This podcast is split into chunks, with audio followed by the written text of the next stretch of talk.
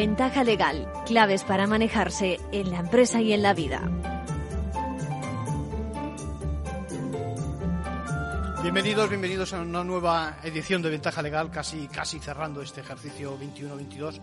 Esta vez haciendo un especial fuera de nuestros estudios de Capital Radio, gratamente acogidos por el Consejo General de la Abogacía Española.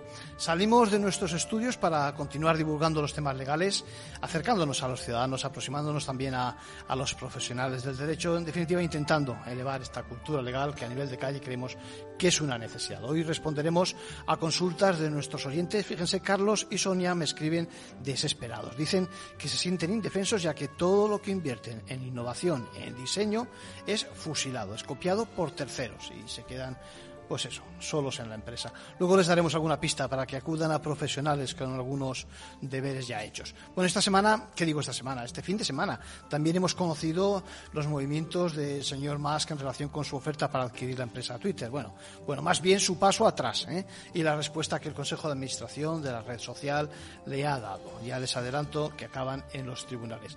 También conocimos un dato sobre nuestra economía, de esos, de esos datos que yo llamo reales, que demuestran la marcha de los ingresos los gastos, las perspectivas de futuro que tienen los ciudadanos y las familias. Me refiero a cifras sobre compraventa de viviendas que crecen un 7,3% interanual, cuyos precios suben a nivel nacional un 3,8%, pero que frente a eso también en otros sitios se producen ascensos y, y descensos, caídas en siete comunidades. Son datos de primera mano, tengo conmigo las estadísticas notariales que el Consejo General del Notariado nos facilita y en el capítulo empresarial hay un notable descenso del número de sociedades constituidas, decrece un 4% a nivel nacional y se dan situaciones tan dispares como, como pueden ser, por ejemplo, los aumentos en Baleares, por encima del 22%, o de Canarias, casi del 20%, frente a los retrocesos grandes, grandes retrocesos. Ya me dirán ustedes, País Vasco, cerca del 35%, 35%, y, bueno, Asturias ligeramente por encima del 30%, Navarra, Cantabria, Aragón, bueno, son cifras parecidas. Bueno, está claro que la economía del turismo de la inversión seguramente extranjera recibe un impulso, mientras que a nivel nacional, fuera de los principales núcleos, aún, y aún en algunos de ellos incluso, las cosas no pintan bien. Bueno, ya les decía que, les adelanto que el plato fuerte de nuestro programa de hoy es, aprovechando la hospitalidad del Consejo General de la Abogacía, va a ser eso, la presentación que acabamos de, de asistir, de conocer del, decimosexto informe del Observatorio de la Justicia Gratuita, donde, como todos los años, se nos facilita también esa estadística de los últimos cuatro años sobre la profesión y para ello, ¿quién mejor que Victoria Ortega, presidenta del Consejo General de la Abogacía, para explicarnos las líneas principales de ese informe. También contaremos con Antonio Morán, el presidente de la Comisión de Asistencia Jurídica Gratuita del propio Consejo, y con José Juan Toaria, presidente de Metroscopia. Eh, si nos diera tiempo ya hablaremos de más temas. En cualquier caso, pueden acudir a nuestra página web, capitalradio.es, pulsan la pestaña de programas, buscan Ventaja Legal y pueden escucharnos en podcast, en diferido, con la actualidad de la semana, eh, que es mucho más allá que, por supuesto, el caso de Musk, que tanto tiene preocupación aquí en nuestra radio económica. Sí vamos con esta entrevista a Victoria Ortega.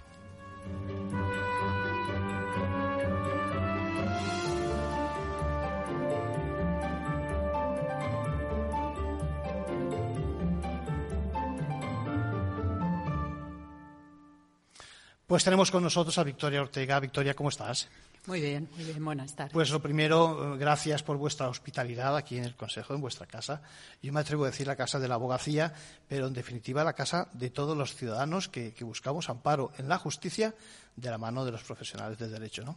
Me parece magnífica la, la, definición, yo no lo hubiera hecho mejor. Bueno, eh, hablemos de este pasado ejercicio. Nos acabáis de presentar unas cifras que nos gustan, pero eh, y que fundamentalmente nos dicen parece que volvemos a la normalidad, ¿no? Sí. Efectivamente, estamos recuperando las cifras en justicia gratuita, que es de lo que estamos hablando, eh, muy semejantes a lo que fueron en 2019. Hubo una bajada considerable en 2020, no tengo que explicar las razones, ¿no? Y mm, ya casi nos hemos equiparado en, en, cifras. Estamos hablando de cerca de dos millones de, de asuntos. Sí, ahora hablaremos de, de cifras concretas porque sí. son, son impresionantes. Se cumplen 25 años de la ley ley de defensa gratuita. 25 años de estar con los más vulnerables. Hace un momento nos has presentado como, como, eso, como una, como una preocupación por las personas. Somos personas, y, pero tenemos, tenemos una situación un poco dispar. ¿no? Hay algunas situaciones en las que eso de proteger a los vulnerables no está tan claro en alguna norma que viene, ¿no? Cuéntanos. Sí, bueno, vamos a ver. Efectivamente, la ley de justicia gratuita, una ley magnífica. ¿eh? En su momento pero tiene ya una edad que ya nos ajusta a la, realidad, ¿no? Entonces, exige modificaciones. Mm, en relación con lo que me preguntas, yo significaré modificaciones en cuanto a las coberturas, ¿no?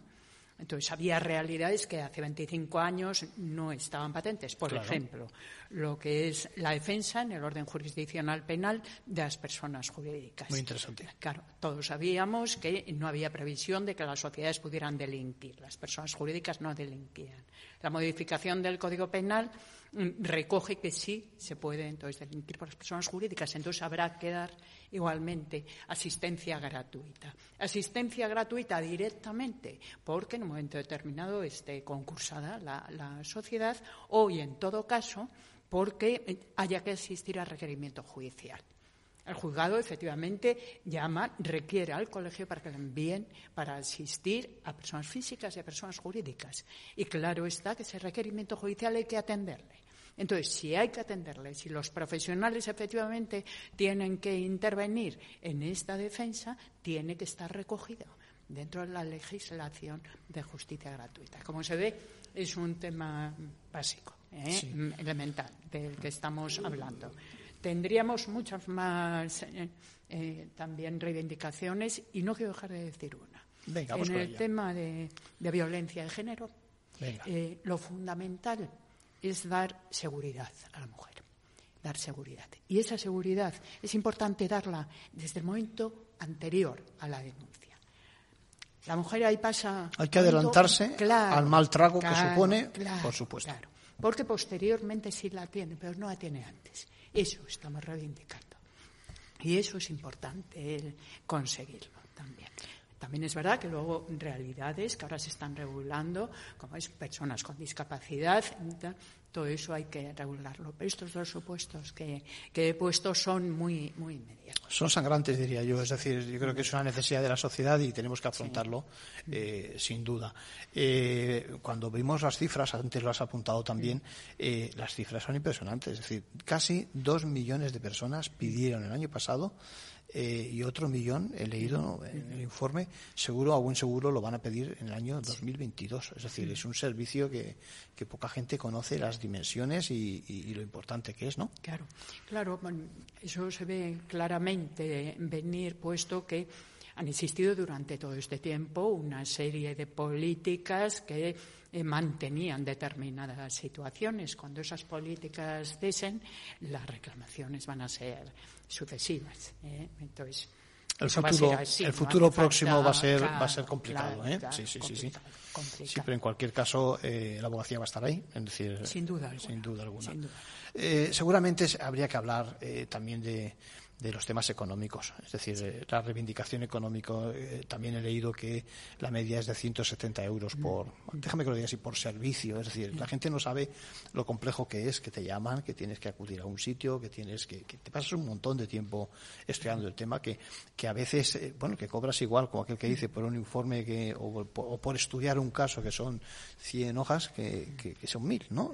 Esto es una tarea también pendiente, ¿no? Y, otras dos circunstancias ¿eh? también. Por un lado, la exigencia de formación que lleva con, consigo, que el compañero o la compañera que, está en el turno de oficio tiene mm, un índice de formación muy elevado y luego además la responsabilidad, porque ya no es solo el llevar toda una serie de papeles, sino la responsabilidad de uno en que aquello se haga bien, ¿no?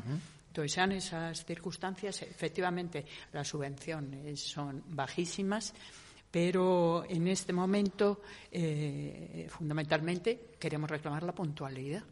¿eh?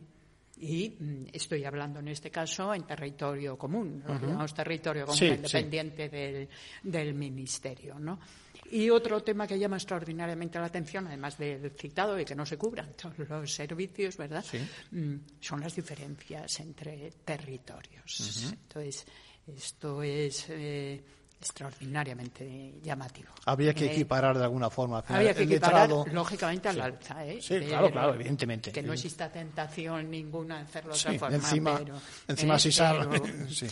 pero, vamos, eh, es una exigencia. Porque son 45.000 los letrados españoles, letrados y letradas que están involucrados en, en- en esta, en esta labor social.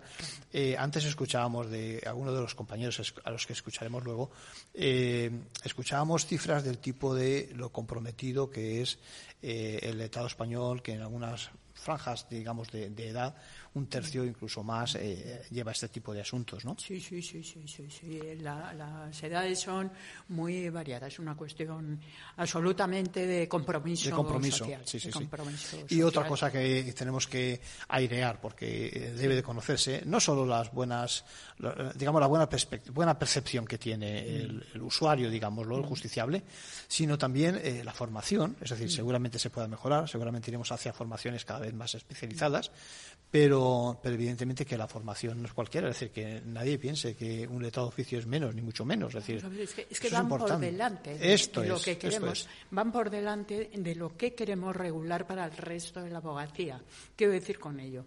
Que la formación la tienen obligatoria. Ahora, en el Estatuto General de la Abogacía, se empieza a regular una formación obligatoria continua continua para todos. Pero mm, justicia gratuita ya lo tenía. Y tiene otra cosa que todavía no se ha empezado a regular para el resto de compañeros y compañeras, que es la especialización. Entonces, eh, todos los que trabajan y prestan su servicio en el turno de oficio tienen una formación especializada en aquel servicio. Y como bien que apuntas, no es de ahora, es una cosa que viene de lejos. Sí, esto sí, sí. viene, de atrás. Tiene muchos, muchos años. Entonces, lejos de lo que se comenta en ocasiones, mm, y además con una ironía eh, muy poco bien traída, la verdad, lo de, a mí me tocó el turno de oficio, o tal, lejos de eso, la formación es extraordinaria. Eso es desconocimiento, yo creo que es no conocer Sí, los sí, resultados, eh, porque además si fuera así luego habría quejas y demás, y luego al final eso no se produce. Luego lo comentaremos. Eh, además, somos un ejemplo para Europa y somos un ejemplo de tal manera, cuéntanos la experiencia así rápidamente eh, en Jordania, ¿es, ¿no? ¿Cómo es eso? Magnífico. El que eh, nuestro sistema de justicia gratuita es absolutamente extrapolable. Se, se demuestra en esto que eh, fuimos llamados por el gobierno de Jordania porque querían ver cómo funcionaba, querían verlo a todos los niveles, querían implantarlo. Vinieron representantes de todas las organizaciones eh, jurídicas y aquí también tuvieron ocasión de entrevistarse, pero con nosotros lo fue mm, exactamente para que les explicáramos cómo funciona. Hace escasas una semana, yo creo, se han desplazado también dos consejeras de, de aquí, sí, no, la decana de Pamplona, la decana de Pontevedra, para allí in situ en- en Explicar, dentro transmitir, de las diferencias sociales, que obviamente las hay, ¿no? El, el funcionamiento y lo están implementando. Me alegro. Eh, volviendo a nuestro país, ¿cómo nos perciben nuestros ciudadanos? Eh, yo creo que muy bien, ¿no? Las cifras, tengo cifras aquí delante, 79% de opiniones favor- eh, positivas. Yo creo que eso Sí. casi ni, ni en temas de fútbol o no sé, hay tanto, no, no. hay tanta, ¿eh? Sí, seguro que el Unanimidad profesor casi. Toaria nos lo explica, me lo Sí. acaba de, de explicar a mí. Y datos, bueno, yo no voy a decir que llamativos, me parecen muy Son bien. llamativos, pero- yo lo digo. Pero. Que, bueno, que es verdad que no les imaginábamos. Sí. Sí. Eso es verdad. Y luego eh, me interesa mucho también eh, el compromiso que tiene el Consejo con los temas de corte, vamos a decirlo así, de nuevas tecnologías, temas digitales, electrónicos. Cada vez más vamos hacia una sociedad de ese tipo. Y, y- y me consta que últimamente eh, conozco que habéis tenido algún tipo de convenio, ¿no? Por una parte te preguntaría eh, con algo que siempre es un quebradero de cabeza y es Sí. LexNet. Hasta hace nada se nos atasca, bueno, se nos sigue atascando, no por nada, con, cuando enviamos archivos y demás. Sin embargo, habéis eh, obtenido ¿no? un acierto recientemente, un acuerdo. Cuéntanos, para Sí. ampliar, ¿no? Bueno, vamos a ver que en esta casa se ha estado siempre preocupado. Es un hecho. Puedo Claro. decir que hace 20 años. Quiero decir que esto Sí, no nos dio de, de antes de ayer. No lo puedo decir porque además como no era yo la que estaba, pues bueno, con gran, con gran orgullo y empezamos ya con, con la firma electrónica. ¿eh? En aquel entonces que parecía cosas de... Que no- no utilizaba casi nadie. Nadie, nadie. sí. Eh, en la materia que estamos hablando tenemos el expediente electrónico de justicia gratuita que en su momento fue también revolucionario. Sí, y vamos, vamos avanzando con, gran número de proyectos. En cuanto a lo que me, preguntas de, del SNET, hay dos cosas. Una, estos eh, sistemas telemáticos mm, exigen una inversión. Sí, eh, sin duda. Entonces, exigen una inversión mm, y, eso hay que llevarlo a cabo. Pero luego hay una, una, cuestión que es todavía más importante, que es la interoperabilidad. Mm. ¿Eh? No puede ser que sigamos en cada comunidad autónoma o por grupos con, sistemas que no se comunican entre sí. Sin duda. ¿Eh? Eso es todavía más perjudicial que lo que señalabas de que tenga caídas y demás, que efectivamente las tiene. Últimamente sí que ha habido un paso y se está trabajando mucho y se está trabajando además más con motivo de la tramitación del proyecto de eficiencia digital que mm, se está mejorando. Pero hay que avanzar en interoperabilidad. No podemos centrarnos solo, hoy hablando aquí, en el bueno, aquí y afecta a los demás, porque en definitiva los órganos centrales todos acabamos aquí, mm, en, el tema del SNET, sino en cómo, cómo se trabaja en el resto de las comunidades. Eso es fundamental. Hay que buscar además que el justiciable y que, mm. por supuesto, también los vulnerables, pero todo el mundo tengamos acceso desde cualquier parte de nuestro territorio en las mismas condiciones, ¿no? Claro está. El, expediente digital, por ejemplo, eso es ya más que exigido. Está en alguna comunidad autónoma, mm. pero eso tiene que generalizarse rápidamente. Sí, además, además Además, los, eh, digamos que los profesionales eh, cada vez más eh, actuamos en diferentes foros. Es decir, que no podemos hacer algo así como estar aislados y, manejar, como decimos. O sea, hemos pasado de no tener una oficina electrónica a llevarla con nosotros a cualquier parte, nuestros portátiles, nuestros teléfonos móviles, pero además no podemos estar, digamos, aprendiendo tantas, ¿no? Es poco eficiente. Parece que el sistema no es nada eficiente, ¿no? Claro, claro, lo es, efectivamente. Pero igual que, que estamos hablando de esto, la importancia de esto, trascendente. Sin lugar a dudas, también mm, reivindicamos la coordinación con la exigencia de presencialidad. Decir, mm, el avance tecnológico eh, es, imparable, es muy positivo, en este momento es imprescindible, hay que superar la brecha digital, todo esto es cierto. Y como decía al principio, hemos sido los primeros y seguiremos encabezando este trabajo. Pero hay temas que exigen presencialidad y hay que estar, y hay que estar. Y en los tribunales de justicia, en las oficinas judiciales, hay que estar. Y en toda la celebración del orden jurisdiccional penal, Por ejemplo, hay que estar. El otro día, fíjate, asistía yo a una conferencia en un, en un foro, digamos, ciber, que se dice ahora, donde precisamente nos explicaban las formas y estaban, atendían, por supuesto, también jueces, magistrados, las formas, tantas formas como había en estos momentos de, digamos, de, suplantar la identidad de, pues, de un testigo o de, o de cualquier eh, investigado. Es fundamental que no se conculque ningún derecho, es decir, que avancemos, pero que no sea una forma también de tener una brecha ahí para, ¿no? Claro, efectivamente, el propio interrogatorio no es lo mismo interrogar a una persona a la que se está viendo, se ve como reacción a la seguridad, no seguridad, a estarlo haciendo. Hay, hay materias que hay que bueno, yo eh, creo que hay que reivindicar esa buena función que estáis haciendo, ¿eh? Eh, las, las, las, buenas cifras de respuesta por parte del justiciable de vuestra labor. Y me quedo con las palabras que has dicho antes cuando has hecho la presentación. Es un día para celebrar y es un día también para reivindicar. Yo creo que no tenemos que estar parados y me parece que en la línea en la que vais, yo creo que con tantos acuerdos, me estoy acordando ahora del acuerdo con, el, con los notarios también, me ah, sí, Muy importante firmamos el viernes. Cuenta, ¿eh? cuéntanos, el viernes pasado, justo. Lo que se trata es del reconocimiento de firma de efectos notariales, es decir, la, mm, la posibilidad de celebrar gran número de los actos notariales que vamos a cabo telemáticamente. ¿Eh? Entonces esto es un tema eh, clave también, clave, también. Bueno, pues eh, lo dicho, agradecer vuestra hospitalidad, que podamos hacer el programa hoy en directo desde, desde la casa de la abogacía y de todos los de todos los españoles también, y, y, seguiremos en contacto al, al quite con tantos esfuerzos como estáis haciendo. Muchas gracias, Victoria. Muchas gracias a vosotros. Seguiremos en contacto.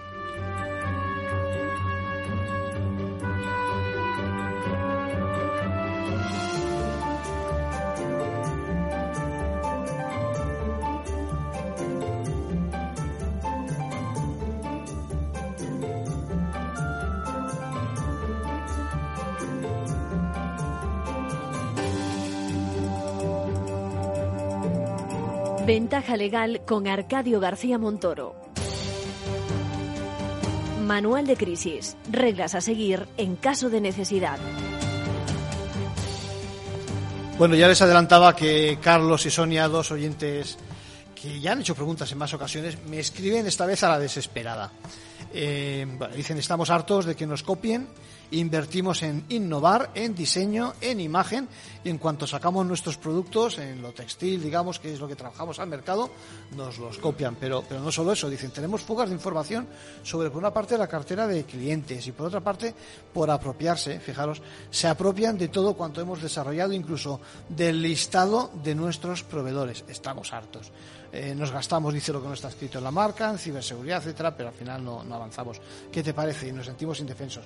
Bueno, la verdad es que eh, os compadezco, estoy de acuerdo con vosotros.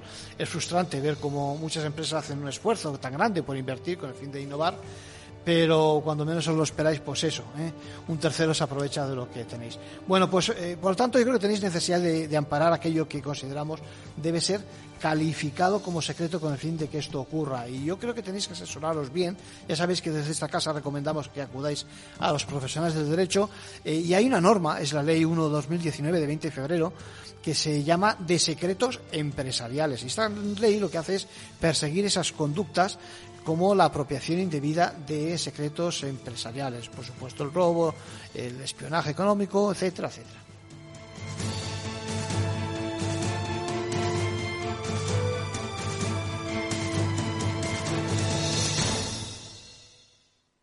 ¿Qué es ir más allá?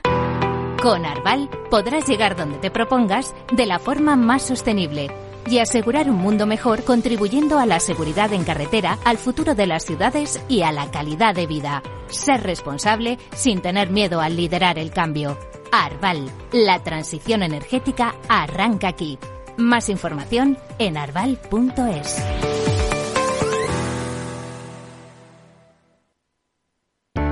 Para personas inquietas, Capital Radio.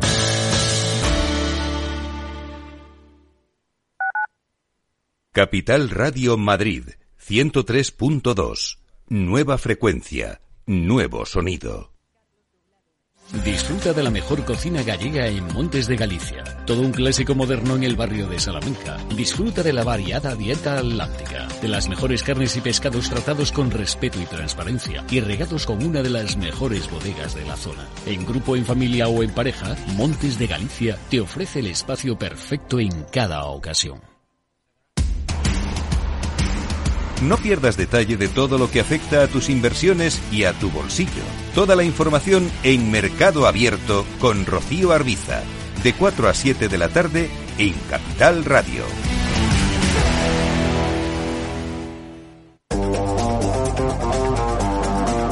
Hoy estás aquí y mañana... En cualquier parte. Llega a Capital Radio el primer programa sobre el metaverso de la radio. Todos los lunes, de 2 a 2 y media de la tarde, nos desplazamos por las ondas a diferentes universos con Selena Niezbala y el equipo de La Frontera VR. Sintoniza Metaverso en la Frontera y teletranspórtate con nosotros.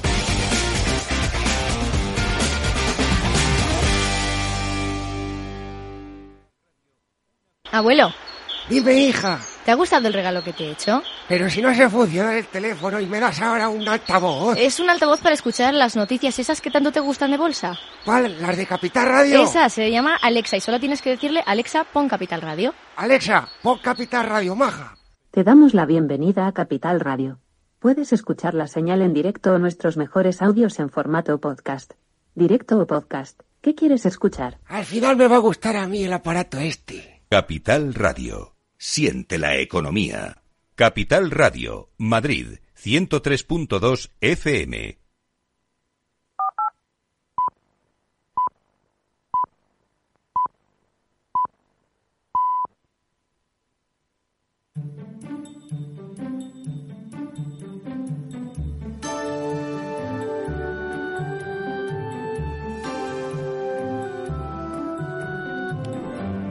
Seguimos con este especial desde la Casa del Consejo General de la Abogacía y hablando precisamente de este informe, el decimosexto informe del Observatorio de la Justicia Gratuita. Ahora tenemos con nosotros a don Antonio Morán. Antonio, ¿cómo estás? Muy bien, buenos días. pues Antonio es uno de los padres de este, de este informe. Eh, otros años también nos ha acompañado, ¿eh? explicándonos cuál es la evolución precisamente las cifras, tantas cifras que nos interesan y que son un termómetro, muestran la sensibilidad de, también de los letrados con letrados y letradas con respecto a, a, la ciudadanía, ¿no? Eres presidente de la Comisión de Asistencia Jurídica Gratuita del propio Consejo, ¿correcto? Correcto. Bueno, y me gustaría que me explicaras, porque, fíjate, eh, el ciudadano yo creo que conoce que existe la tutela judicial efectiva, ese famoso artículo 24 de la Constitución Española, que teóricamente nos, eh, bueno, teóricamente y en la práctica también nos eh, accede, nos permite el acceso a, de los ciudadanos a la justicia. Sabe también que existe otro precepto donde existe el derecho ¿eh? a la asistencia gratuita, pero al final quienes realmente bajan a tierra ¿eh? y cumplen con eso son los abogados y abogadas, ¿no?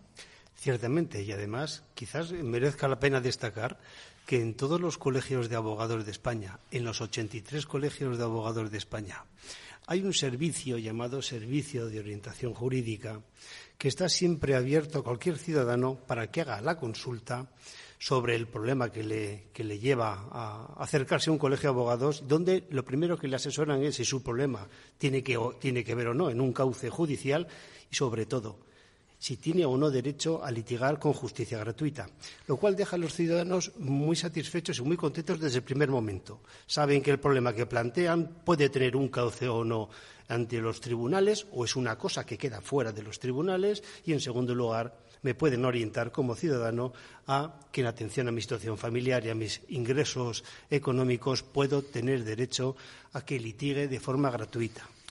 Y eso es un servicio que viene existiendo en todos los colegios, insisto. Incluso cualquier ciudadano que tenga dudas, ya sabe, acuda a su colegio. Hay un servicio de orientación jurídica y ahí le despeja muchas dudas. No es ninguna, ninguna tontería empezar por el principio. Es decir, porque cuando uno tiene un problema, pues evidentemente está perdido.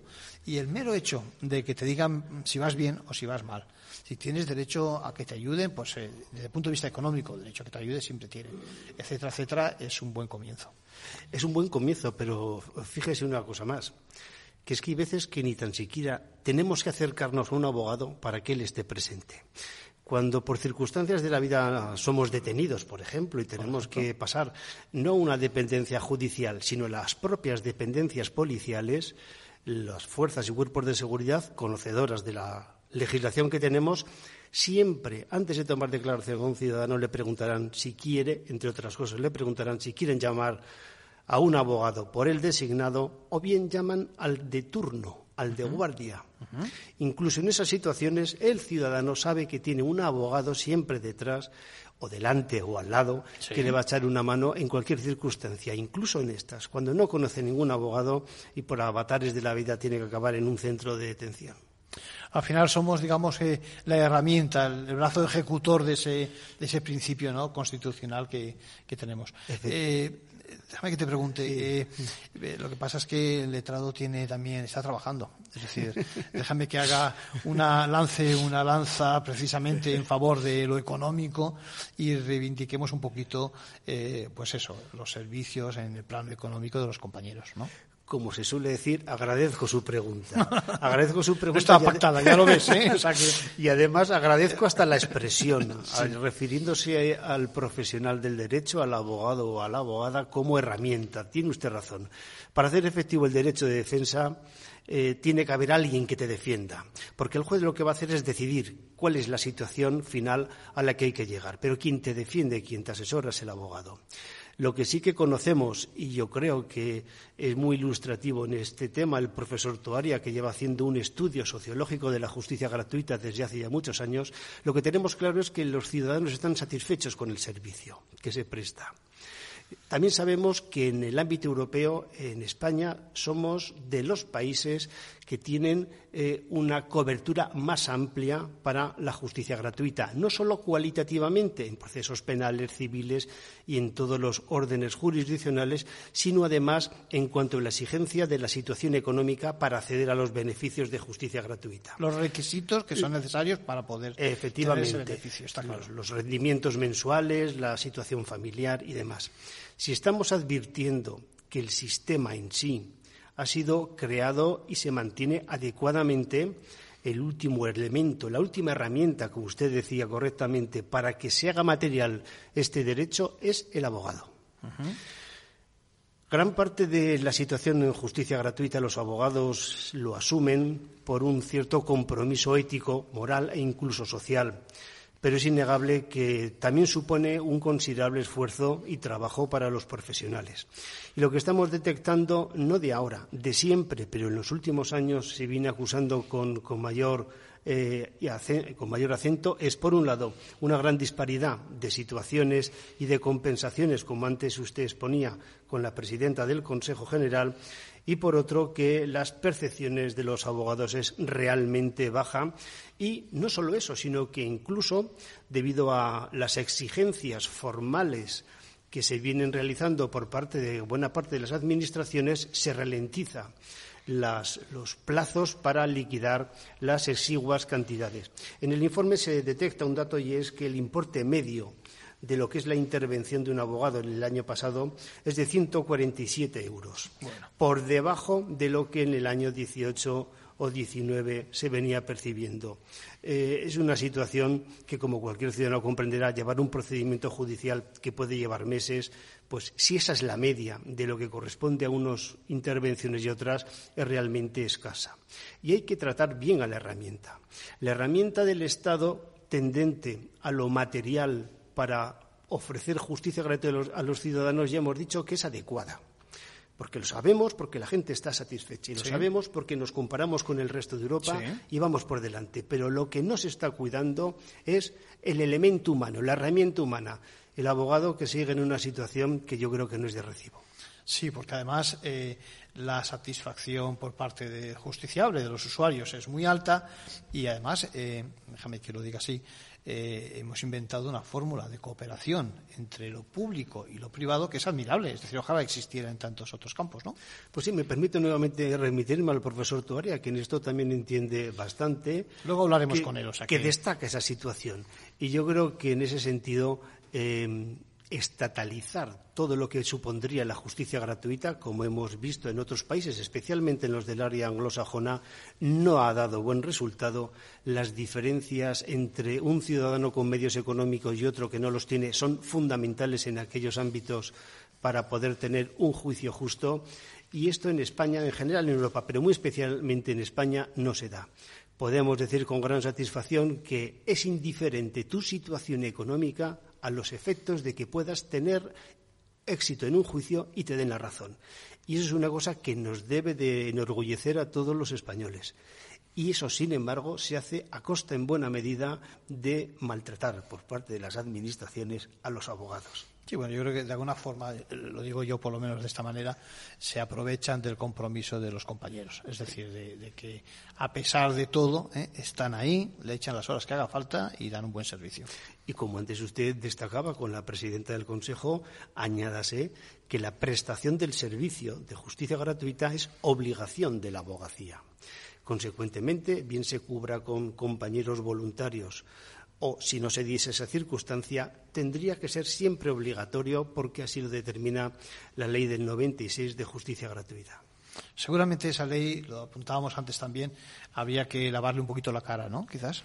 Hay que lavarle la cara. Usted también ha sacado con la presidenta algunas circunstancias que merecerían y merecen la pena eh, destacar y poner al día. Pero yo le por completarle, le, pongo otra encima de la mesa, porque en este, en este informe anual que sacamos contamos siempre, de siempre con la colaboración de instituciones ajenas a la abogacía, a las cuales se le pide opinión y criterio sobre cómo se está llevando la justicia gratuita en España. Y una de las conclusiones de este informe es que hay determinados servicios que estrictamente no vienen contemplados en la ley de justicia gratuita, pero que les consta a este grupo de expertos que se viene prestando en muchos colegios de abogados de España desde hace años, debería de tener ese reflejo legal. Y me refiero concretamente a lo que es el asesoramiento a la población reclusa, al preso, el asesoramiento a los inmigrantes y a los demandantes de protección internacional y, sobre todo, también a un asesoramiento integral a la mujer. Estos servicios, insisto, se vienen prestando casi de forma generalizada en todos los colegios y desde los años 80 se empezaron a prestar. ¿Y cómo? De manera totalmente altruista y por iniciativa, insisto, de, la propia abogacía y con el devenir del tiempo ha habido algunas administraciones que han visto que sí, que es una zona donde merece la pena que en cumplimiento del derecho constitucional a, la tutela judicial, necesariamente tiene que haber ese asesoramiento previo a lo que tiene que ser necesariamente el acceso a los tribunales. Y el preso no tiene libertad para hacer la consulta, no sobre su situación penitenciaria, sino otros problemas familiares que pueda tener y que le llegan la información cuando él está en la cárcel, o quien viene en una patera o cualquier inmigrante que se presenta en nuestro territorio tiene derecho por nuestras leyes a, ser asesorado antes de saber qué es lo que tiene que hacer y no, al igual que yo creo que es un avance social el que toda mujer pueda tener un asesoramiento en cualquier materia, porque también, ¿por qué no decirlo?, es una forma de detectar la lacra de una violencia enlarvada muchas veces en el ámbito familiar o de acoso y que en este servicio integral muchas veces se detecta y se le asesora a la mujer. Ahora soy yo el que le voy a decir que me ha gustado la respuesta, ¿eh? no solo la pregunta. Eh, no, eh, muy importante precisamente eso, destacar la función pionera por parte de la abogacía eh, viendo y anticipándose a tantos años, pero tantos decenas de años, diríamos, a este tipo de, situaciones, ¿no? Y vienen tiempos y vienen tiempos complicados ahora, es decir, viene un trimestre, un cuatrimestre el próximo difícil, donde van a culminar un montón de ayudas y donde me imagino que en efecto los letrados van a estar ahí también, ¿no? Sí, señor. Tenemos la, sospecha de que va a ir eh, en alza las demandas de justicia gratuita. Y hasta, si me permite, mm, le hago una reflexión a su primera manifestación de que la abogacía va por delante. Eh, sí, va por delante porque advertimos que los poderes públicos van por detrás, fíjese. Eh, cuando... Eso no es ninguna novedad, pero bueno. Efectivamente, pero es otra forma de explicarlo, ¿verdad? y las dos coinciden lo mismo. Cuando en los años 80 se estaban eh, creando servicios de asesoramiento integral a la mujer, para detectar, entre otras cosas, supuestos de violencia o de, o de explotación sexual incluso. Cuando en aquellos años ya había compañeros que, eh, con ayuda de los colegios, se desplazaban una vez a la semana a un centro penitenciario y tras hablar con el director les permitía llevar un asesoramiento a aquel que tenía cualquier problema, bajaba el locutorio y tenía contacto con un, con un abogado. Yo me pregunto, ¿es que nos se adelantó la abogacía o es que nunca fue sensible la administración, los poderes públicos, hasta que le tiras de la chaqueta durante años, durante décadas para decir, no se da usted cuenta que hace falta hacer algo en este ámbito? Por eso decimos muchas veces que la abogacía va por delante, pero a lo mejor es en los poderes públicos los que van por detrás. Yo creo que está en el ADN de la abogacía ayudar, a eh, proteger a los vulnerables y cuando las cosas no han vendido, pues no han interesado. Entonces, 40 años atrás, evidentemente, esto no estaba de moda en el mal sentido de la palabra. es decir, y aquí, sin embargo, estaba la abogacía detrás de esas necesidades. Y mire que no es caro, ¿eh? Porque si nos damos cuenta que toda la justicia gratuita le ha costado al Estado tanto en la Administración General como en las comunidades autónomas, 284 millones de euros en un año, se puede decir que eso no es muy caro. 284 solo en un año, es decir, únicamente haga. Y ahora veamos cuál es la inversión total, total que ha hecho el Estado en materia de justicia. En el resto, podemos estar calculando 3.400, 3.500 millones. Es una gota dentro de. Pues efectivamente, usted lo dice, creo que es una gota de agua. Don Antonio Morán, eh, presidente de la Comisión de Asistencia Gratuita del, Consejo General de la Abogacía, un placer tenerle por, los eh, espacios de Ventaja Legal y de Capital Radio. Seguiremos en contacto hablando y, explicando las bondades del servicio. Cuando usted quiera, gracias.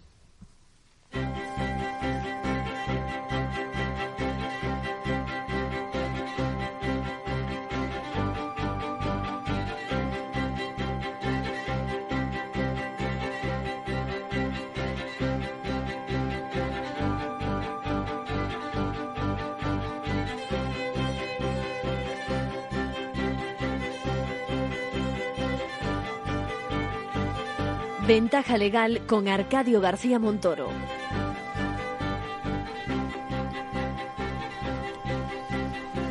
Bueno, mismo trámite. vamos allá. Vamos allá. Bueno, vamos, vamos ahora con, vamos a decirlo así, los entresijos, diría yo, las entrañas ¿eh? del informe que se está presentando, porque recoger tanto dato, ¿eh? recogerlos bien, eh, explicarlos bien, bueno, pues para eso tenemos al presidente de Metoscopia, a José Juan Toaria. ¿Cómo está José Juan? Pues encantado de estar aquí en este tema. Bueno, es, es, es, un placer tenerte aquí porque nos interesa mucho pues eso, transmitir a nuestros oyentes eh, los datos que yo creo que son muy positivos del informe desde el punto de vista sociológico, ¿no? Y porque a veces los juristas, yo creo que está bien también que nos miren desde lejos ¿eh? y desde con otros ojos ¿eh? acerca de qué es lo que hacemos y del ejercicio.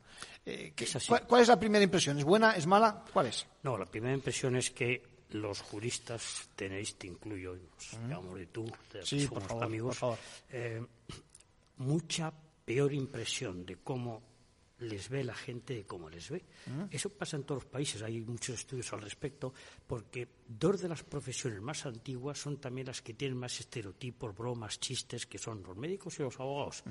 Pero luego cuando rascas, de verdad, la ciudadanía, eh, lo que en España, por ejemplo, en todas las encuestas que hacemos sobre confianza de instituciones, la abogacía suele ser la profesión jurídica mejor evaluada, por encima de jueces, fiscales, bien evaluados también. pero por encima de los abogados. Es decir, los abogados tienen esa sensación, probablemente por la vivencia cotidiana, de que unos les hablaban, otros les insultan, unos están encantados, otros no, ¿no? Pero el conjunto, el balance global es que es una profesión muy bien evaluada y con razón. Y en este caso concreto de hoy, que es el de la justicia gratuita, con extrema razón. Es decir, eh, se trata de un esfuerzo, como han señalado los, los que has entrevistado, que hace la, abogacía española tú lo has dicho muy antes, porque va en su ADN la idea de asistir al que no puede eh, pagarse la, la, defensa, ayuda. ¿eh? Está en la Constitución, eh, la ley nuestra es una ley tan buena que cuando la Unión Europea ha hecho una directiva obligatoria para todos los países del año 16, prácticamente ha copiado la ley española. ¿eh? Y la presidenta hablaba antes del caso de Jordania y algún otro país que está copiando el sistema. ¿Qué es la que tiene la clave del sistema español de justicia gratuita? Pues son dos. Uno, financiación pública, como debe ser, porque es una obligación del Estado, asumida en nuestro caso constitucionalmente, de atender a los más desvalidos. Y dos, ejercida o eh, gestionada por una entidad privada. Eh, comentábamos antes, lo comentabas tú, que el 80% de los españoles, 80%, considera que el mejor sistema de gestionar los intereses públicos o los bienes públicos es mediante un tándem público-privado. Es decir, la estatalización, como ha señalado Antonio Román, en este caso la de la justicia gratuita, funciona muy mal, se burocratiza, la gente no la quiere, hicimos un estudio sobre eso, eh, que hubiera funcionarios del Estado que se encargaran, no quieren. Eh, cuando preguntamos a los eh, beneficiarios de justicia gratuita si prefieren que el abogado los cojan ellos o que se los escojan los colegios, prefieren que los escojan los colegios. O sea, que elijan, eh, que el abogado, digamos, me lo designe, digamos, en este caso los Porque me fío más del colegio que se conoce. claro, es confianza en la profesión. Dice, ellos ahora mejor con el que me viene a mí que yo que sé. O el que me digan que entonces porque me lo recomiendan. Entonces es una profesión que eh, tiene ese, ese compromiso muy mal pagado. Yo creo que hay una, una es un ejemplo en cierto sentido el modelo de la cooperación público-privada innegablemente. Funciona las 24 horas del día todos los días del año etcétera bien en todos eh, los 83 colegios en toda España. Pero creo que no hay una el compromiso no es para igual entre lo, lo ha dicho antes Antonio Román y desde fuera lo puedo confirmar entre la abogacía que se compromete a tope. La prueba es que primero no es obligatorio para los jueces asumirlo contra lo que mucha gente cree, es voluntario y lo hace más del tercio. Y en segundo lugar, la administración pública es de una racanería, vamos a decirlo claramente, a la hora de eh, no pagar a los abogados, es de ayudar a los que estos ayudan. Esto es. Porque ese dinero que invierten en justicia gratuita no es para pagar una nómina de un abogado, que además es muy, muy baja, es, es es un enfoque, eso es un enfoque que hay que cambiar. Es decir, no se trata, digamos, de, ayudar a una profesión, no, se trata de ayudar, a los que ayudan. Al justiciable y, evidentemente, al final pagar Mínimamente. Pero es que ahora no llegamos ni al nivel de mínimo. Es que ningún abogado vive de esto. Eh, la prueba de ello es que, de lo que comentabas tú mismo hace un rato, del ADN, que es una buena expresión, que va en el ADN de la abogacía, la justicia gratuita, es que resulta que el porcentaje de abogados que se dedican a ella es, es superior entre los más mayores que entre los más jóvenes. No porque tengan menos compromiso, sino por un dato que no se suele comentar y que a mí me parece muy revelador. Es que en España, para ser abogado de justicia gratuita, tienes que demostrar que eres buen abogado, es decir, que tienes ya experiencia. Eso es una garantía. Claro. Y entonces eso hace que la proporción de abogados jóvenes que pueden ejercer, aunque quieran, es menos, porque hasta que no tienen tres años no se les permite. Eso no lo sabe la gente. Es decir, no lo sabe la gente. Por ejemplo, en Estados Unidos, que siempre estamos fascinados por hmm telenovelas, películas de abogados americanos. Este, por ejemplo, en el Estado de Nueva York, si tú quieres ejercer como abogado, tienes primero que hacer 50 casos gratuitos y luego ya te dejan hacer casos cobrando. Es al revés. O sea, tú practicas, para decirlo rápidamente, con los pobres, y cuando has aprendido, vas a tal. Aquí es al revés. Aquí tienes que demostrar tres años que eres buen abogado antes de que puedas eh, ejercer en la justicia. Pero además, además eh, José Juan, es, es significativo la cantidad de profesionales que se dedican a, es llamativa. Es llamativa, es decir... Es llamativa. 35.000 abogados, es el tercio de la profesión. en, qué, ¿En qué profesión encuentras a tantos profesionales haciendo una labor que repetimos, aunque tenga un mínimo de, de, cobren mínimamente, el, resto lo hace por amor al arte, Y además a horas, a deshoras, porque puede ser de madrugada, el día de Navidad eh, y lloviendo, y en, en, cualquier lugar de España, ¿no? Y además en casos siempre muy delicados, con gente en situación muy precaria. Muchas veces, eh, Entonces, bueno, tiene, tiene un triple mérito. Sí, al final he leído también algún dato, o te he escuchado algún dato, acerca de que unos 6 millones de ciudadanos y somos 36 millones, has dicho antes, de adultos, es decir, una sexta parte de nosotros acudimos a este tipo de servicios. Sí, mm, prácticamente han acudido cuatro. Y hay otros dos millones que dicen que, consideran muy probable. Bueno, y con la que viene seguramente acabará. Exactamente, es una anticipación de algo que ven venir, ¿no?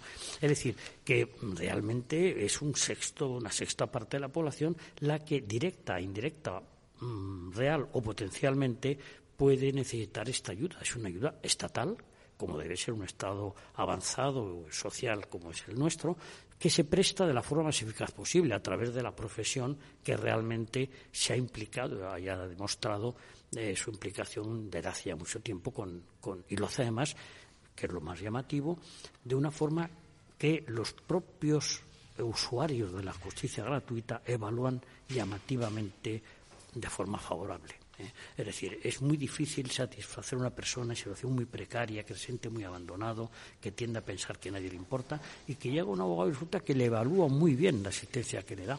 Bueno, el 82% de los que han tenido contacto con la justicia gratuita evalúan positivamente eh, la actuación del abogado o abogada que les ha correspondido. Estaba buscando precisamente esos datos. En efecto, eh, cuando se evalúa en términos de 0 a 10, la puntuación media es muy superior a, la media, precisamente. Eh, la verdad es que los datos son. Quizás pudiera existir, no lo sé, ¿eh? ¿pudiera existir una, eh, descompensación en diferentes territorios en España o, es más o menos igual la labor en todos no, los.? una cosa que ha conseguido esta casa dado que tanto tú como yo somos ajenos a ella, podemos hablarlo, el Consejo General desde que existe ha logrado una homogenización llamativa de lo que llamaríamos la ética profesional, de lo que llamaríamos el, código deontológico no escrito de la abogacía. La abogacía se entiende y se practica de forma que prácticamente no muestra diferencias de unas provincias a otras, de unas eh, autonomías a otras. Eso, las encuestas que hacemos para el Consejo, a veces con muestras muy grandes para poder comparar abogados de diferentes zonas, muestran que todos eh, comprenden y entienden y perciben la profesión del mismo modo. Es decir, no es el abogado eh, gallego no ve la profesión de una forma distinta del abogado andaluz. Comparten un mismo mm, etos, una misma ética profesional, eh, que es muy llamativo, pues somos un país muy diverso, muy plural, muy dispar, pero en este caso concreto, como pasa también en las medicinas, eh, hay una, ética profesional, un honor corporativo que es, que es eh, compartido de forma muy clara. Bueno, me gustaría también, para acabar, que nos explicases un poquito qué técnicas, porque al final estoy viendo ojos distintos, lo cual es muy bueno, que estos ojos distintos del propio, del letrado, nos expliquen cómo funcionamos, incluso que mejoren nuestra propia percepción. Mm. Eh, ¿Cómo tenéis este tipo de, encuestas? ¿Son, son Cuéntanos un poco bueno, los Te lo voy a contar muy rápidamente porque no vamos a entrar en tecnicismos. ¿Sí? Básicamente es el, sistema más fiable que hay, que no es 100% exacto, nadie bueno, es, que es la entrevista personal a una muestra significativa estadísticamente, es decir, que constituya un retrato a escala reducida de la población española, que sea representativo. Entonces, los datos que te digo sobre lo que ves a los españoles es como de un retrato a escala reducida de la población española. Por eso podemos decir que los españoles piensan. Un error muy frecuente es decir los encuestados. No, no son los encuestados. Es los encuestados son representantes del conjunto, porque han sido estadísticamente elegidos. En el caso de los abogados, lo mismo. Cogemos una muestra estadísticamente representativa de los 133.244, me parece que son ahora, abogados ejercientes, la hacemos estadísticamente representativa por sexo, por edad, por lugar de ejercicio, etcétera, y esa muestra, que repito, como un retrato a escala reducida, es a la que entrevistamos. Y entre los usuarios, pues lo mismo. Fenomenal. Yo creo que perfecto que hayamos salido bien retratados, ¿eh? con, imparcial, con imparcialidad. En ¿eh? absoluto. En absoluto. Eh, José Juan Toaria, presidente de Metoscopia, muchas gracias por tu colaboración y gracias por este impacto que nos has enseñado acerca de nuestra profesión. Bueno, poco más. invitarles a que nos escuchen por nuestros podcasts y demás, ya saben, en las redes y en cualquier caso les esperamos la próxima semana en Ventaja Legal. 说。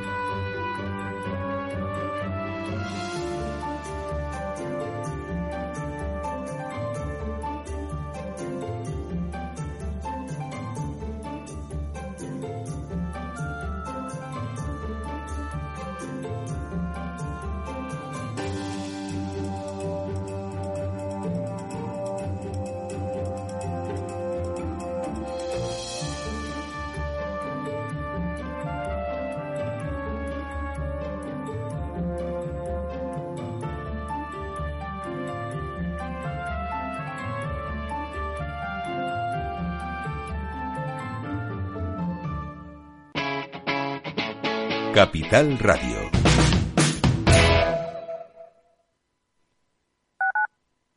Capital Radio Madrid, 103.2. Nueva frecuencia, nuevo sonido. Los robots escuchamos Capital Radio. Es la radio más innovadora. Oímos a Saragot, con Luis Vicente Muñoz. Ahí le has dado. Esto es Capital Radio Di que nos escuchas.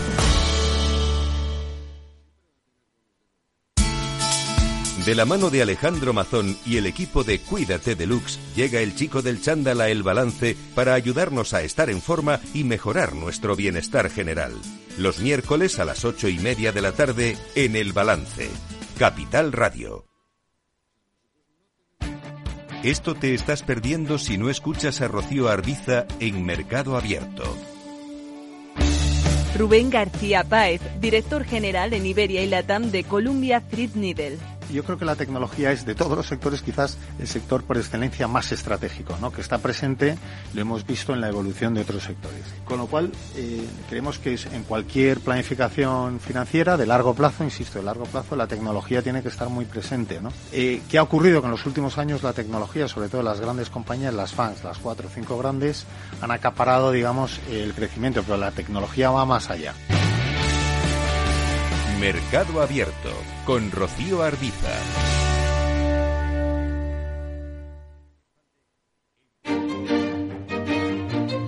Valor Salud. Tiempo de salud. Su actualidad, sus personas, sus empresas. Todos los viernes a las 10 de la mañana en Capital Radio, con Francisco García Cabello. Capital Radio, Madrid, ahora en el 103.2 de la FM.